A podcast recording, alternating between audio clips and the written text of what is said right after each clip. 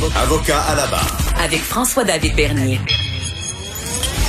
Des avocats qui jugent l'actualité tous les matins. C'est le hockey ce soir, premier match euh, des Canadiens contre les Flyers. À partir de 7 heures, l'avant-match, je serai présent pour écouter ça. Et euh, hier, un long match qui a eu lieu, le quatrième plus long match euh, de l'histoire du hockey. Et on en parle avec Jean-François Barry, animateur à Cube Radio. Bonjour. Hey, salut, Salut. Bon, j'avais hâte de te parler.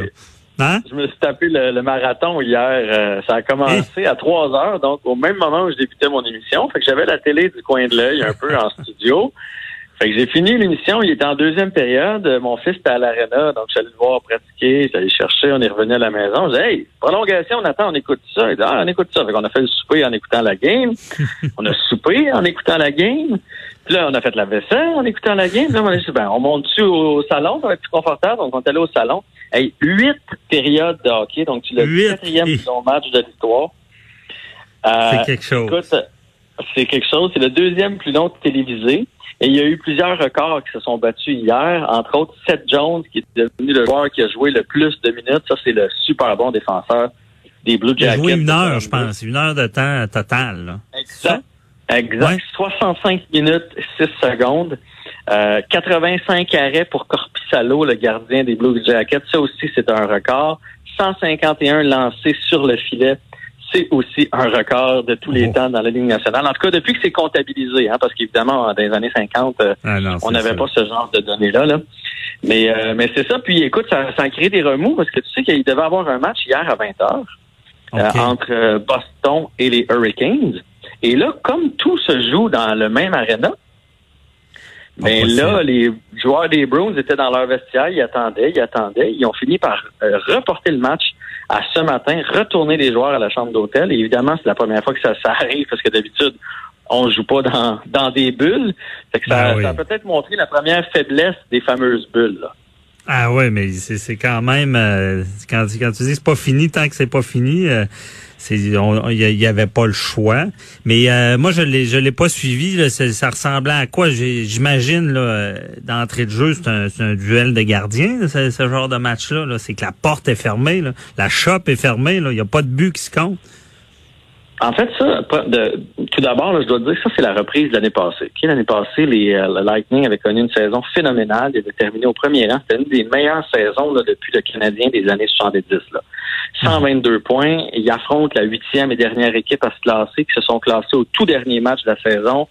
Euh, les Blue Jackets de Columbus, et ils se font balayer en quatre. C'est l'affront total. Et là, cette année, le hasard fait bien les choses. Ces deux équipes-là s'affrontent pour la première ronde des séries. Donc, dès le début du match, il y avait beaucoup d'intensité, beaucoup de chances de marquer et effectivement, les deux gardiens étaient sacoches, comme on dit. Euh, mais à partir de la prolongation, là, tu voyais que les joueurs voulaient plus faire d'erreurs aussi. oui, il y avait des chances de marquer, mais tout le monde, on dirait que tout le monde se disait, on n'a pas joué six périodes pour perdre sur une niaiserie. Fait que tout le monde faisait vraiment attention et finalement, ça a été un lancer parfait de Brandon Point qui a donné la victoire. Mais moi, je veux t'entendre sur quelque chose. Parce que là, ce matin, là, je sais que tu es un amateur de hockey. Il y a des gens qui disent on devrait finir ça en, fusillade comme dans comme dans la saison. Tu sais, mettons après deux périodes de prolongation, on arrête ça. Non. Moi, je suis pas de cet avis-là. Et moi, je pense que la clé, c'est continuer d'appeler les pénalités. Hier, on a serré le sifflet à partir de la prolongation. Fait que là, il y avait de l'accrochage, de l'obstruction. Il y a des joueurs qui sont arrivés en simili échappés, euh, qui se sont fait enfarger retenu. Et on dirait que les, arbitres ne veulent pas décider de l'issue du match. Entre autres, il y a un joueur là, hier, Atkinson, uh-huh. il, était accroché au point où ça aurait probablement été un lancer de pénalité qu'il aurait dû avoir, genre, à l'entour de la septième période de jeu. Toi, est-ce que ça te dérangerait qu'on continue, comme dans n'importe quel sport, d'appliquer les règlements qui a des avantages numériques? Parce que les buts, ça se compte sur des avantages numériques? Ben, je suis d'accord avec toi. Je veux dire, euh, c'est, c'est le, le jeu. Euh, d'habitude, il n'y a pas de variante dans un jeu, là, disant bon maintenant. Je comprends les arbitres d'être un peu plus euh, moins sévères parce qu'ils peuvent, ils veulent pas non plus donner une mauvaise punition que ça, ça, ça soit déterminant. Mais là, j'ai, j'ai, j'ai pas assisté quand si si il appelle plus aucune pénalité. Là, je suis entièrement d'accord avec toi. Je suis un homme de loi quand même. Ben, c'est ça, je me dis. Non, mais moi, je trouve que, tu sais, l'espèce de fausse excuse de on veut pas déterminer du match, en n'appliquant plus les règlements, tu détermines le match. Tu sais, c'est impossible. En cinq périodes de prolongation, hier, il y a eu deux pénalités, puis c'est deux affaires que tu peux pas contester. Là, c'est un défenseur qui a lancé la rondelle dans les estrades, fait que ça, c'est automatique, puis un autre qui a reçu le bâton au visage. Ça aussi, c'est automatique. Tout le reste n'a pas été calé, puis ça se peut pas. Ça se peut pas que dans cinq périodes de hockey, il n'y ait pas un petit peu d'obstruction, un petit peu d'accrochage. Ça. se peut juste pas.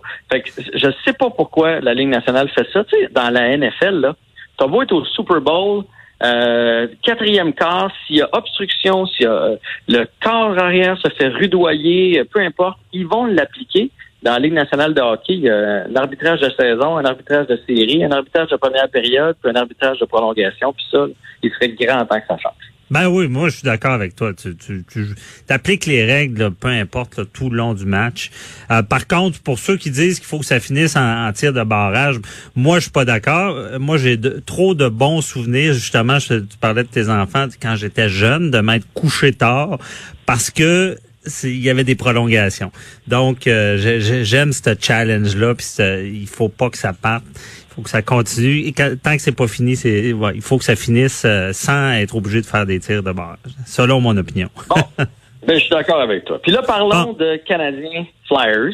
Oui. avant, avant toute chose, tu m'avais c'est quoi que tu manges en écoutant un bon match? Des ailes de poulet. Tu m'avais promis un menu.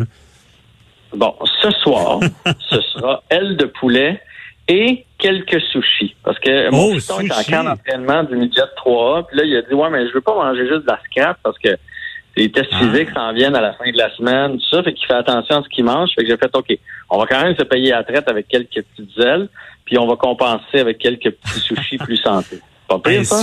Elle sushi, c'est bon, ça. C'est, c'est, que je l'entends. Mais ça doit être, euh, ouais, bon mélange. mais si ça avait été juste de moi, ça aurait été elle et pizza ou quelque chose, mais je comprends son point que c'est ça. Ben il veut être en forme. justement, j'ai mangé des sushis hier, c'est très bon. De toute manière, c'est. Mais euh, et là, qu'est-ce qu'on surveille ce soir? Là? C'est, c'est quoi les duels? Là? En fait, là, ce soir, là, pour ceux qui s'attendent à ce que le Canadien répète ce qu'ils ont fait contre les Pingouins, c'est complètement une autre série. Contre les Pingouins, là, tu avais des gros, gros joueurs, puis euh, une fin d'alignement beaucoup plus faible. Puis là, le jeu du Canadien, c'était de surveiller. sais, si tu surveilles Crosby, Malkin, tes empêches de fonctionner, tu as des chances de remporter la série. Les Flyers, c'est une équipe qui nous ressemble un petit peu plus talentueuse, à mon avis, mais ça nous ressemble. C'est des gars qui viennent jouer, c'est des trios balancés, c'est des attaquants qui se replient, qui jouent bien dans leur zone aussi. Donc, t'as pas, t'as pas un ou deux joueurs à surveiller. Oui, il y en a des meilleurs, mais il faut que tu surveilles toute l'équipe. Ça peut venir de partout. C'est un concept d'équipe. Fait que ça va être une, saison, une série complètement différente. Et à mon avis, la clé du Canadien, à part Gary Price, bien sûr, c'est sa hmm. vitesse. Il faut que, parce qu'il y a des gros bonhommes à Philadelphie, il faut les forcer justement à nous accrocher, prendre des pénalités. Et il faudrait faire mieux sur l'avantage numérique parce que contre les Pingouins, on a été euh, catastrophique en avantage numérique. Mais là, si on peut leur faire prendre des deux minutes et capitaliser là-dessus, selon moi, ça serait la clé pour le Canada.